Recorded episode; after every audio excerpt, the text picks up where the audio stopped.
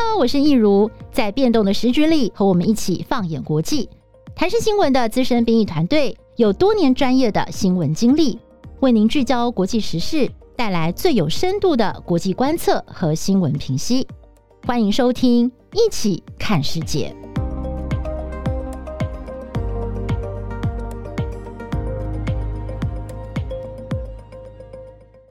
Hello，大家好，我是易如，欢迎收听《一起看世界》Podcast。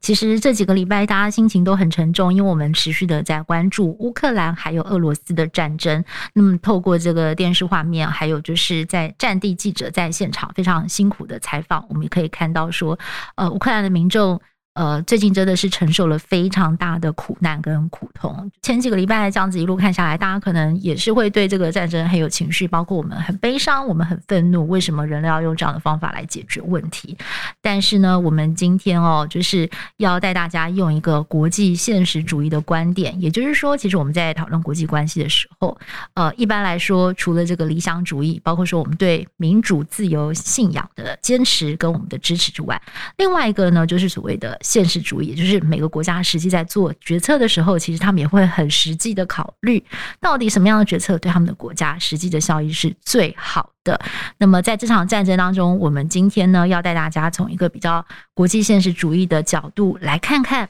这些大国在参与的过程当中，他们到底怎么想的？他们在这场战争当中呢，要如何取得？对他们自己比较有利的相对位置，他们又希望在这场战争最后的结局会怎么样的发展？以及我们还要带大家来看这场战争会不会就是影响到二十一世纪整个强国版图的重新的排列组合呢？这些呢也都是我们今天会讨论的，所以我们今天就邀请到政大国际事务学院教授刘德海刘教授来到我们的 Podcast。刘教授你好。呃，主持人，各位听众，大家好。好，那我们在这个开始之前，我们先帮大家 update 一下哦，就是现在最新的状况呢，就是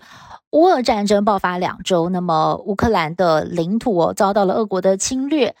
呃，整个情况真的是让人觉得相当的不忍。那么，乌克兰总统泽伦斯基从一开始哦，他很坚持加入北约。不过，经过了这两个星期的战事，其实他的态度也开始软化了。包括说，他最新的这个接受外媒采访的时候，他表示他不再坚持一定要加入北约。那么，其他包括承认克里米亚是俄罗斯的领土啊，乌东两分离主义共和国独立地位等等的问题，他说他也愿意跟俄罗斯来谈。那么，泽伦斯基从一开始率领全民奋勇抵抗，赢得了举世的尊敬。但是呢，呃，乌克兰最需要的援助，包括了像设立禁航区啊，还有各国实际的出兵援助等等的要求，其实迟迟的没有得到回应哦。呃，所以其实也让这个泽伦斯基感到是有一点疲惫呀，呃，甚至是有一些感到灰心的感觉。那接下来呢，就是在他这样子一个表态之后，整个战事会如何的发展？老师是不是要先来帮我们大家分析一下？就是你觉得未来呢，这场战争会怎么走？啊、呃，其实关键还是在泽伦斯基了，呃，这个乌克兰的总统了，他显然是他是不能够。他也不想是他在总统的时候啊，让这个克里米亚还有呃那个乌干斯克、顿内斯克这两个呃顿涅斯克变成了独立的国家，那就等于在他任内这个乌克兰被分裂出去嘛啊，那他是要负这个责任，他现在不想负这个责任，那他现在就是坚持要继续打下去，那继续打下去，所以已经三轮的这个会谈谈完了，代表说我们已经也很清楚普丁的立场。其实是从头开始，他都没有改变过，他讲的都是这些话。嗯、那现在关键是在乌克兰愿不愿意接受这个残酷的事实嘛？那你如果不要接受的话，那就是可能继续打了啊、打到这个乌克兰接受的事实为止，或者是泽伦斯基被人推翻了，或者是他自己终于最后不得不承认退让啊，这是未来可能的一个发展的趋势。在基本上，俄罗斯这边是不会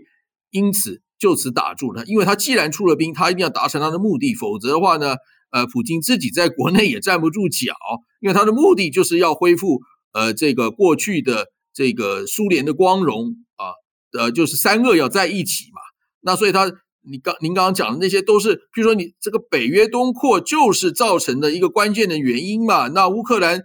这样子的本来就是三个，就是俄罗斯的核心的。这个权力的部分来讲的话，他要去加入的北约东扩，那跟波兰呐、啊、匈牙利呀、啊，呃，或者其他的这个 Baltic States 啊，啊呃，爱沙尼亚等等等，他们这些的加入，它毕竟不是俄罗斯的权力的核心，只是说他们的一个呃这个势力的范围啊，那就我就算了，势力范围就就给你们了。但是最后你现在已经侵蚀到了我的权力的核心的部分。前一段时间在乌克兰之前还有白俄罗斯的问题嘛，啊，几乎差点也是闹得很厉害嘛。所以这些等等来讲，这对于普京来讲，普京来讲的话，他已经到了忍无可忍的地步啊，所以他才决定要这次呢，就干脆要动手。那你想看他动手，既然动手了，他会现在这个时候说，哎，我就停了吧？那那不是要一切都又又回到原点了？所以这个这个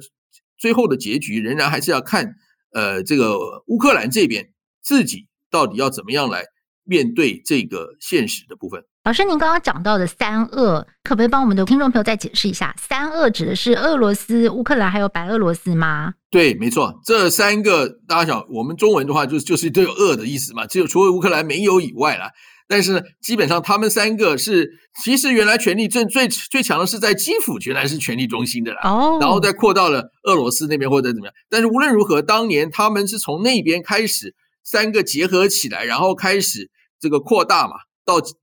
苏联的这个呃帝国一样的嘛，啊、呃，或者今天前面沙俄，那现在普京来讲的话呢，他是要想要诶巩固他能够永远的执政下去嘛，那就是要有要恢复过去历史的光荣嘛，最少要有三恶要大家在一起嘛，所以的话，他就现在逼得他不得不做这个决定。嗯哼，了解，对，因为我之前有听老师讲过说，其实像苏联之前很有名的领导人赫鲁雪夫，其实他也是从乌克兰出来的，对不对？没错，在赫鲁雪夫的时代，因为三个大家都在一起的，啊，都是在苏联下嘛。那赫鲁雪夫是来自乌克兰嘛，所以他就讲说，哎，那这个这个克里米亚就划归到呃乌克兰去。嗯、那这样子的话呢，呃，大家比较好管理，也都没有问题。所以后来呃，当这个二零一四年泽伦斯基他们这些就是亲西方的人呃崛起之后呢，他就是立刻就先拿下了呃克里米亚，其实就是给西方一个很重要的 warning signal 警告的讯息。你如果再下去的话呢，呃，下面可能还会有进一步的行动啊，呃，因为克里米亚是一个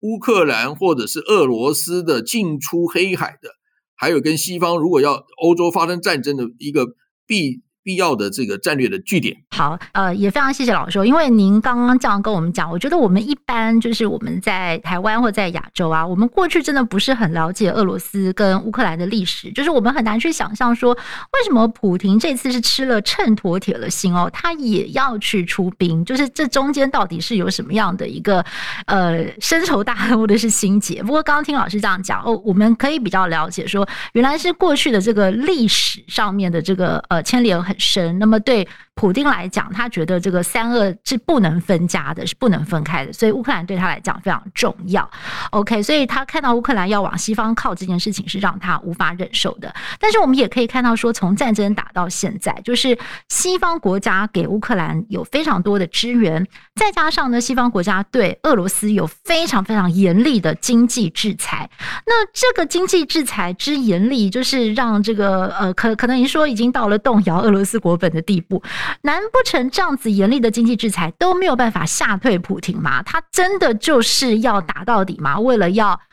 光复他们所谓的俄罗斯以前的荣光，值得付出这么大的代价吗？呃，这个决策者要做什么样的这个动作或者是决策，当然是关键于他对于他的目标，还有他认为他的利益之所在在哪里。嗯哼，那当然。呃，普京这次做也不是一个轻举妄动，他是有计划的，不只是个对西方的一再的北约东扩，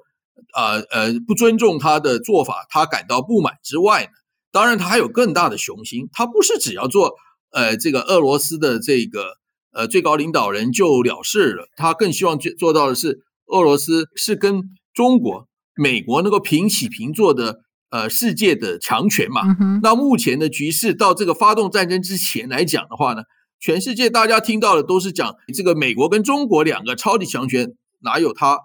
俄罗斯的份儿？嗯啊，所以的话呢，他的角色等于是扮演一个 balancer，是一个平衡者的角色，是美国用来制俄罗斯来制衡中国，或者中国跟俄罗斯友好来制衡美国的一个棋子而已。他不愿意这样子干的，他要做的是他要跟中国跟美国平起平坐的。战略三角关系啊啊的第这个角色。完，所以的话呢，他这次要发动这场的战争，第一个，他先巩固了他自己的三个的固有的这个权力的核心，然后更厉害，他在之前他去了这个北京参加了冬季的奥运会嘛，那其中最重要的目的呢，就是要跟中国的关系要完全的强化好啊，那所以说去了北京参加冬呃冬季奥运会，不仅呃就传出来所谓的。这个中俄的背靠背的友好的关系啊，那还有呢，就是呢，呃，这个这个俄中签了一很多的这个协定，其中尤其是一个三十年的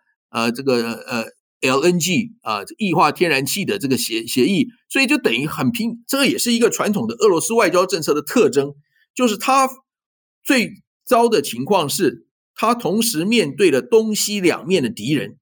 啊啊。那就是像二次大战时候嘛，他呃，这个欧洲有纳粹来打他嘛，这个亚洲有日本来打他嘛，把他这个呃，这个面对两面战争，这是对他最不利的局面。那现在的话，那他就是已经安好了这个东边的，所以呢，他就去西边去扩啊，所以这个来讲的话，也就是跟刚刚我讲的那个，他想要寻求一个战略三角关系对等地位的。老师，我们来看一下哦，就是呃，我们看到普丁的盘算跟野心，但是我们也看到最近呢，就是西方媒体上呢有出现一个论调，就是说非常担心普丁他这次是不是有判断失准，或者是说他的心智状况是不是跟过去比有不太一样，包括说这个新冠肺炎两年的时间，他可能跟外界越来越孤立了，那他在做很多的决策上面似乎没有像以前这么的敏锐，甚至担心说他接下来可能会动到核武，但是。其实我刚刚就老师您刚刚的解释跟您对呃普丁的分析，其实他算是一个嗯，就是在决策上面他蛮有自己的战略思考的人，所以你会同意就是呃西方某些媒体对他的判断，觉得说，哎，他最近的这个思考判断力有点失算，不如过去了吗？还是你觉得他并没有，他还是走在他本来希望能够达成的目的的这条路上啊？当然是。西方现在采取的就是大家经常听到现在最流行的名字叫做这个，过去我们叫心理战，现在叫做认知作战。就是他讲一些，呃，给你讲一些讯息，可能不是真的，啊，目的就要影响你对事情的看法，就站在西方这一边嘛。那你先讲这些东西的话，那大家都会很讲，哎呀，普京是不是要要要发生核大战呢？啊，他确实，他如果没有病的话，他当然不会发生核大战。还有呢，西方不挑衅的话也就算了，也就是说，他我并不认为普京会需要打这个 NATO 的这些的国家，那没有必要啊，至少现在这个阶段不太可能啊，因为呢，他如果这个战争，普京自己也很想快一点结束，那他的目的达成，他就他就不不会再打了。啊，所以说打长久的话呢，对普京来讲，他的真正的目的就是我刚刚讲，他要成为呃这个俄中美。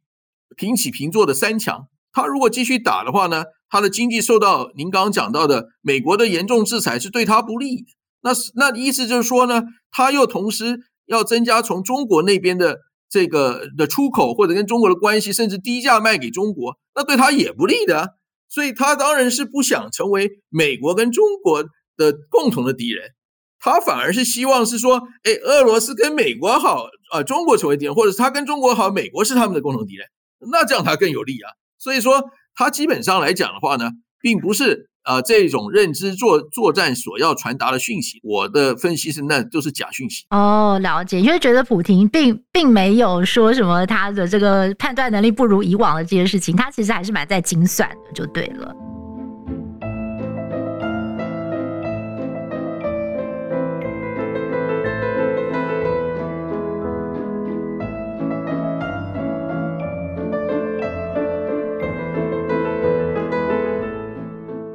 我们来看一下西方哦，就是我蛮好奇的，就是这次其实对于这个拜登啊，或者是西方国家的态度，其实这个大家有很多不同的揣测。有人觉得说西方故意挖了一个洞，让普丁跳下去哦，就是让他深陷泥淖啊，打越久对这个俄罗斯越不利，可能对美国越有利。但是另一方面的说法，其实拜登根本就不想要跟普廷发生这样子的这个呃纷争，或者是说他就是呃乌克兰西方世界跟呃俄罗斯这样子的一个这么紧张的关系？因为对拜登来讲，他现在头号要来处理的目标应该是中国才对哦，他会希望说在俄罗斯方面我不要跟他关系搞坏，结果没有想到现在变成这样，可以说这个战争是一个擦枪走火吗？还是老师你会怎么看呢？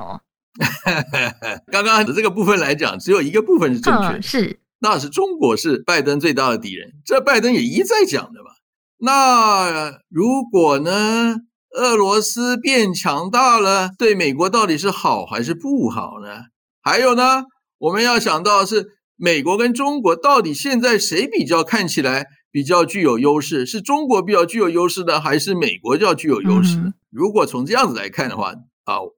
们可以看到中美之间现在两强，中国是 rising power 跑往上一直冲。嗯美国是 declining power，美国是一直这样下滑，嗯，哎、嗯，所以的话呢，美国自己已经感觉到它单打独斗难以控制中，难以对抗中国了。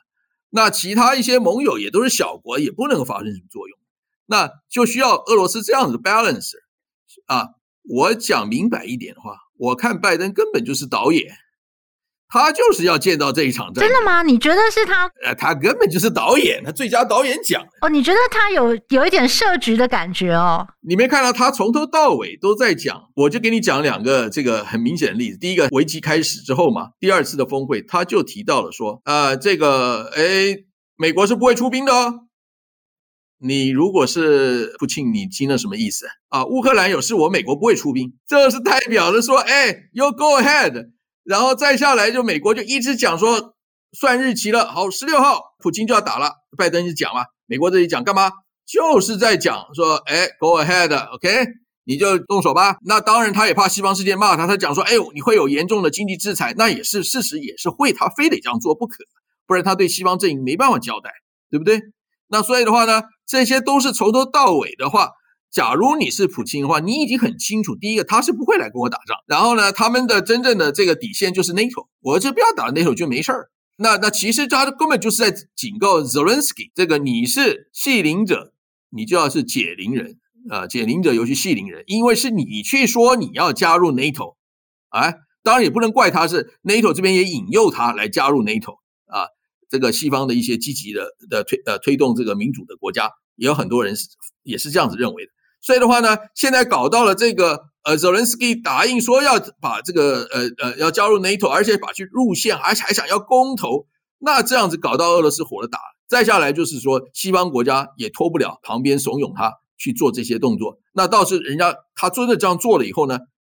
请问西方国家哪一个国家真正去救乌克兰？可是他们有提供非常多的武器，那种叫做杯水车薪哦。你觉得是不够的？那些武器都是在俄罗斯先讲明白不能用这些武器才行的。第一个，譬如说德国提供了什么过去东德的旧武器，那那有什么啥用堂啊？管得用吗？然后呢，一大堆讲那个军队，军队说实在也没有哪国的军队敢进去啊。增加军队都是去 Baltic States，在波罗的海的国家，跟波兰这样子的 NATO 的国家。所以说，我看的话，根本都是讲好，因为很简单，就是前面那个问，前面我讲到的是，美国拜登眼看自己单打独斗没办法对抗中国的时候，他就是要离间中俄，然后呢，把俄罗斯养大养强。俄罗斯就不会去愿意做中国的小弟了，不愿意去做中国小弟，那就是中俄就分开了嘛。中俄一分开的话，这不是就达到美国的目的了吗？还有呢，这一次现在打到现在，你晓得，大陆“一带一路”就就停运了。本来是中俄列中欧的列车可以直接运到欧洲，现在也停运了。OK，这是第二个，它也成功了。还有第三个呢？现在欧洲的国家还有哪个在场讲什么什么？呃，战略自主 （strategic autonomy） 啊，没辙了。他的经济现在是靠美国，安全也靠美国，他根本已经没有一个能够讲战略独立自主的本事了。你说是谁是赢家？哦，老师从这个国际的大局来看，哦，对，其实有一方说法也是觉得说，哎，其实事后来看，好像美国有得到他的这个战略目的啊，就是说这场战争当中，哦，但是老师你刚刚有讲到一个，就是说，呃，强一点的俄罗斯对美国来讲可能是比较好的，因为他会想说，这个强一点的俄罗斯，他可以去制衡中国。可是这场战争打真的打下去之后，难不成俄俄罗斯还会被养强吗？他现在看起来会越来越弱啊，因为他一直被经济制裁，然后他的经济都快要垮掉了，他怎么可能会变得更强？他难道不会变得更弱，然后更需要中国的帮忙吗？您这问的非常好，再次的说明，其实拜登跟普京有共同的利益，要快打，要快点结束，所以布林肯才会讲说，哎，我们这个流亡政府已经准备好了，你们乌克兰赶快来就位吧。那暗示就是说。你该认错退，要不然就退走吧。哎，让俄罗斯拿下就好了。美国也不想看这个战争打太久，打太久的话呢，他的现现在他的这些目的基本上已经达成了嘛。打得越久的，那那美国也自己受伤啊啊，在某些程度来讲嘛，对不对？这个尤其拜登不想这个 inflation 这个通货膨胀越搞越厉害啊，油价这么高了，已经快要降到一一百五十块美元了，所以这些等等都是都是美国也不想见到的事情嘛。所以的话，其实他的他不是跟俄罗斯有共同利益吗？速战速决，目的已达成。所以现在你会觉得这个呃整个战争的趋势发展，你会觉得应该就是要往速战速决这边走了，对不对？就是他们现在已经开始要收了，可以这样讲吗？基本上是这样了。那当然还是要看乌克兰这边他是不是还是啊这个呃坚持要撑下去。当然，他坚持撑下去的话呢，那西方也不得不会继续给他一些援助啦。但是呢，这个那那反呃那俄罗斯那边可能打的方法就会越来越凶狠了，不会像现在这样子的话，因为俄罗斯有考虑到他还是希望呃乌克兰能够在比较不要太残忍的战争的过程中，让乌克兰回到三俄的怀抱啊，这个过去。因为他如果现在很非常残暴的话，乌克兰人当然不愿就跟俄罗斯是死仇了，那对他们不利的。他现在就是要希望是针对那些啊、想要寻求，所以他一再讲的是乌克兰的，他反纳粹嘛，他反就是反民粹的，然后反那些亲西方的嘛，他主要是把这归类好了。啊，那那些讲俄罗斯语、希望回到俄罗斯的，他就讲：哎，你也可以回来我们这里了，避难不一定要往西方走，也可以往我们俄罗斯来，我们俄罗斯欢迎你们回来家里啊。所以这个都是呃，就是他讲他不想，他也很想要快点结束，他的条件并没有加大增增多嘛。但问题是说，Zelensky 现在他就是不相信没有人会来救他，他也相信他们能够打得赢，那就那个战争就要继续拖一段时间，要俄罗斯。要增强它的这攻击的那个力量。了解哇，这些在战争当中残酷的这个画面，其实都让我们看了非常的痛心，也是不忍啦。因为呃，老师刚刚讲说，呃，你的观察是你觉得现在俄罗斯还有有所保留，但是其实对我们一般的民众看到这些残酷的画面，都已经觉得非常残暴了。这已经不是不是有所保留，所以我们很难去想象说，如果这个战争再升高的话，哦，就是会有怎么样的一个人道灾难。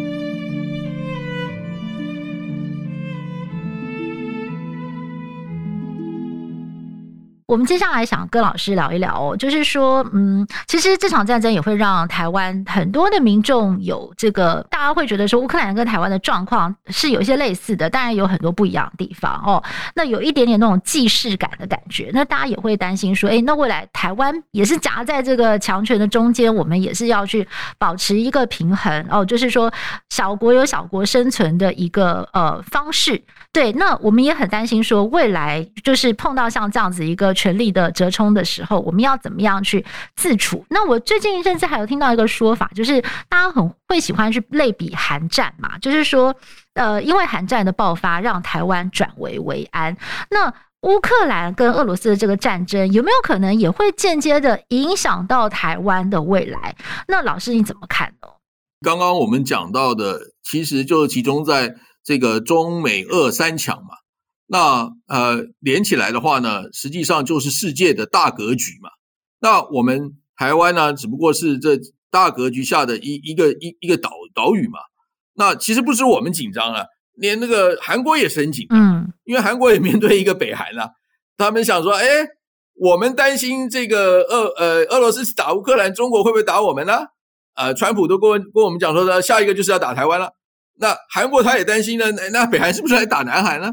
那那如果三个战争一起打，你看你美国要打哪一个呢？这当然这这也有可能呢，对不对？这个呃，但是问题是在这里，我们还是要了解每一个强权他的心里在想什么。这是作为一个小国或者是这个中小型的国家，我们必须要对国际形势要能够掌握啊，而且要正确的掌握。Zelensky 啊，乌克兰就是一个血淋淋的例子。嗯，告诉你。玩民粹玩到了极点的时候，乌克兰现在既是美国的弃子，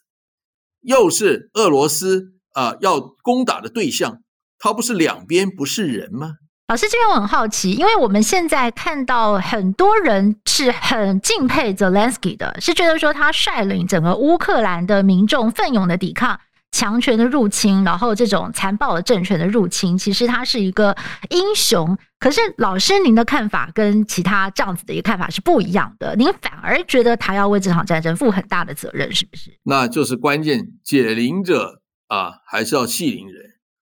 谁把这场战争引发起来？是他泽伦斯基说要把 NATO 列入宪法里面，还说要透过公投让他更能够民主。本来普京并并并不准备要打他们，所以的话呢，你说到底是谁惹起来的？诶，可是人民不是应该有自己选择的权利？如果乌克兰今天真的想要拥抱西方的价值，那可能俄罗斯要来反省一下，为什么就是乌克兰人不喜欢呃俄罗斯的价值，他们反而比较喜欢西方的价值，就是会有这样子的一个一个 argument。老师你怎么看呢？就是说，对于小国来讲，我们可以自由自在的去拥抱我们想要选择的价值吗？嗯，还是我们必须要考量到整个国际情势的的的现实？理想与现实永远不能够完全是一样，很难很难是一样。All right，大家都不想战争，大多大家也都想过民主的生活。我现在要问的是，那些支持乌克兰讲民主的国家，他们有去真正派兵去支持乌克兰吗？那他们为什么在那里站着看呢？送了一些这个救济品，他自己不去打，那你你们真的会相信乌克兰会打得赢俄罗斯吗？啊，那这些死掉的人不是平白无故丧失的生命？战争啊是没有眼睛的，民主虽然可贵，但是呢也不必去招来一场战火。让这么多人遭受了这么多的损失，那那些逃出来的难民，那又怎么解释？我觉得这个理想跟这个现实，你要有一段距离的。嗯，你是小国，你没有这个能力去啊、呃，在这个挑战像俄罗斯这样子的大国，俄罗斯连美国都不敢打了，你不要说是其他的什么德国、法国，他哪敢动啊？我告诉你，俄罗斯直接打进来的话，德法都都不是对手。连美国都未必敢打啊，所以的话，这些东西就是我们在讲国际关系的时候，我们讲国际关系讲是这个 peace and war，我们最重要的是不希望发生战争，不需要发不希望发生战争，你就要了解敌人要的是什么，我们的权力能力是在是是是如何，你没事去招惹一场战争。乌克兰人可能很悲愤的想问，就是说，呃。我们既然国力不如人哦，所以我们那那俄罗斯开出来无理的要求，难不成我们全部都要接受吗？还是就是要有什么样的智慧可以去 balance 这些事情？这就是看你能不能在强权里面能够发挥你的智慧嘛。就像小国就是靠的就是一一张嘴巴，靠的就是外交，而且要是卓越的外交。你才能够才能够生存下来，嗯，不要逼到人家去打你，嗯，那啊，那你又打不过别人，嗯，那不是自己招惹来的吗？嗯，啊，在历史上来讲，譬如说像泰国这种国家，就是很厉害啦，呃，你看泰国它是有名的叫做什么竹子外交，嗯，哎，它该软的时候很很软，啊，像这个日本打遍呃这个东亚的国家。打到泰国的时候呢，泰国打到兵临城下，他立刻去跟日本谈和，哎，他 survive，他没有受到战争的屠凌，他唯一的没有就是泰国。这就是告诉大家，就是有的时候呢，啊，小国你是有你的价值、你的理想，面对现实的时候，你要发挥的是你的外交的智慧。外交是避免战争爆发的最重要的一个工具，那看你要怎么使用，不是这个情绪化的、民粹化的啊，把你的一些理想化，把你的理想变成这样。那到时候你的结果就是现在乌克兰的这个惨呃凄惨的现象呃这个结果。嗯，OK，好，老师，那最后啊，请老师来帮我们预测一下，在这场战争之后，你觉得国际的局势会重新洗牌吗？当然要看最后是怎么样的一个结局了。拖得越长，俄罗斯是不能达他的目标呢，也也也就出现了问题。反过来说的话呢，美国也未必就能达成他的目标。如果俄罗斯因为这场战争打到最后，让他的经济被拖垮，或者是对中国更加的依赖的话，那美国反而没有达到他的目标。对，因为现在这样子美俄的继续冲突之下，那几乎是中国啊，什么事都不要做，只要把自己的经济搞好，就是一统天下的最后的最最赢家了。就反而渔翁得利了。啊、嗯啊，这样闹闹到最后的话。对，现在是你们两个去弄啊！美国、俄罗斯虽然他有一些目标，但是目前是不是那么容易达成他们两个想要达成的目标了嘛？那这样子，他们两个你制裁我，我我我我我制裁你的，这样弄来弄去，那那当然了，俄罗斯也要求呃去去求中国。那美国其实，在某种程度来讲，也想要跟中国拉拢啊。就这个三角关系里面是未必就是如美国所想，如俄罗斯所想。所以的话，这个我们要看这个战争是不是能够很快的结束。如果很快的结束呢，这是对俄罗斯、美国是有利的。然后呢，这个呃，这个就可能走向一个比至少走向一个战略三角关系的一个一个模型前进。当然，如果俄罗斯是发生了变化了，包括了俄罗斯，假如真的是如西方人所讲的，我认为是不可能的。但是他们一再讲说，这个普京会会被推翻了，又怎么怎么了啊？呃，不管是普京被推翻，或者普京没有被推翻，但是俄罗斯的国力因而因而这个减弱的话，啊，而，不能达成他的目标的话呢，那就相对来，俄罗斯在这场战争里面，他呃这场这个呃这个戏局里面，他就是输家了。嗯哼，那就最终还是要美国跟中国他们两个去对阵，因为他们两个都没有打。嗯哼，啊，最后是他们两个要去去呃主控的世界。嗯哼，啊，那那所以说这个是。我们还有待这个观察的，但是但是这次来讲的话，呃，真的是呃非常的呃血腥的一场战争啊。嗯、我们当然不希望见到这样产产这个现象发生的。对。但是呢，呃，这个，所以我刚刚讲到的，所有领导人应该要为自己的行为负责，为他的他的国家啊、保护人民的安全福祉是非常重要。嗯，OK，好，那我们今天非常谢谢老师，就是从这个整个国际局势的。大格局哦，来帮我们分析，就是说我们要怎么样来从这个国际局势的这个高度来看，这个就是每个国家到底在想些什么，那么呃，帮助我们来了解。这场战争，那当然我们也是希望，就是呃，战争可以早日的落幕啊，不然